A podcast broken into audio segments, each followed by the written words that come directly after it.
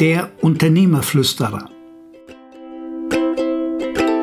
Naja, flüstern kann nur derjenige, der was Besonderes weiß.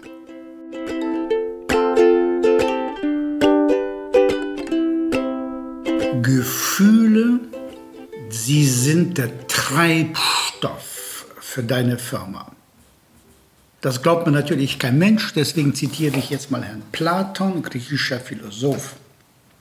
Er hat gesagt, Gefühle und der Verstand sind die beiden Pferde, die deinen Wagen des Lebens ziehen.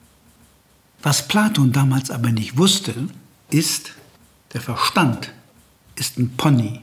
Die Gefühle sind ein großer Elefant, so ein großer afrikanischer Elefant, nicht ein kleiner indischer Elefant. Also, Gefühle sind ein Wunderwerkzeug in deinem Unternehmen. Und zwar für dich selber, wenn du gut drauf bist. Und zwar immer gut drauf bist. Wir reden nicht über den Sonderfall. Sie bewirken also enorm viel für dich, für die Mitarbeiter, für die Kunden.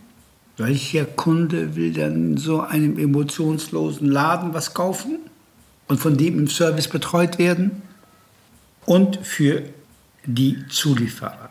Das ist klar, das muss ich dir nicht hoffentlich erklären, dass die Gefühle bewirken Kundenzufriedenheit, Mitarbeiterzufriedenheit, reduzierte Krankheitsrate, Fluktuation runter und Kosten sinken und Gewinn erhöht sich dauerhaft. Und was kosten Gefühle? Nix.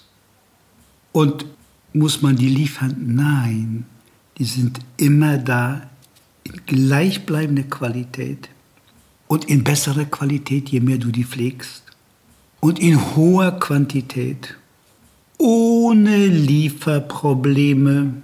Sie sind der wichtigste Treibstoff in deinem Unternehmen. Nutze sie. Warum fällt es eigentlich dir schwer und Unternehmen allgemein so schwer? Damen sind da so besser drauf. Warum fällt es also den Unternehmern so schwer, ihre Gefühle zu leben? Wovor fürchten sie sich? Wo ist das Brett, was ihr vor dem Kopf habt? Ist es die Angst, angreifbar zu sein? Leben immer noch Unternehmer autoritäre Führungsstile nach? Wie kann ich denn Gefühle in die Führung meines Unternehmens einbringen? Es gibt nur einen einzigen Weg. Du musst anfangen. Du lebst deine Gefühle vor und zeigst sie. Die Mitarbeiter werden dir bereitwillig folgen. Du wirst verstehen, sie können nicht den ersten Schritt machen. Das ist deine Aufgabe als Unternehmer. Du wirst dich daran erinnern können, als du als junger Mitarbeiter die erste Stelle angetreten hast in einem Unternehmen, was vielleicht nicht das Unternehmen deines Vaters war oder deiner Mutter. Wie du manchmal mit angezogener Handbremse, mit angezogenem Atem in die Chefetage gegangen bist. Ich meine, das ist eine Katastrophe, was damals gewesen ist. Wie beklemmend es war.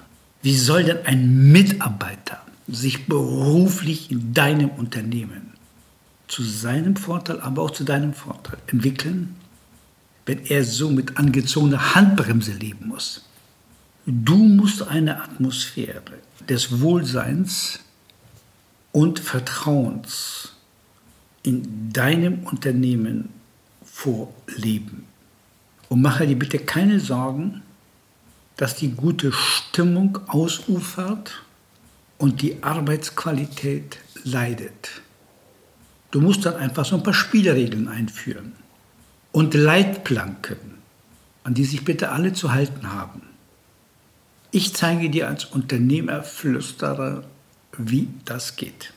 Melde dich, natürlich immer sehr gefragt.